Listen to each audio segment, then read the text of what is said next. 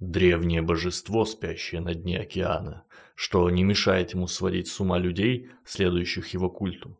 Помесь осьминога с драконом, звездное отродье и самая знаменитая придумка Говарда Лавкрафта, завирусившаяся в интернетах, называется Ктулху. Этимология не ясна, да и вообще, человеческий речевой аппарат не приспособлен к тому, чтобы произносить имя великого жреца.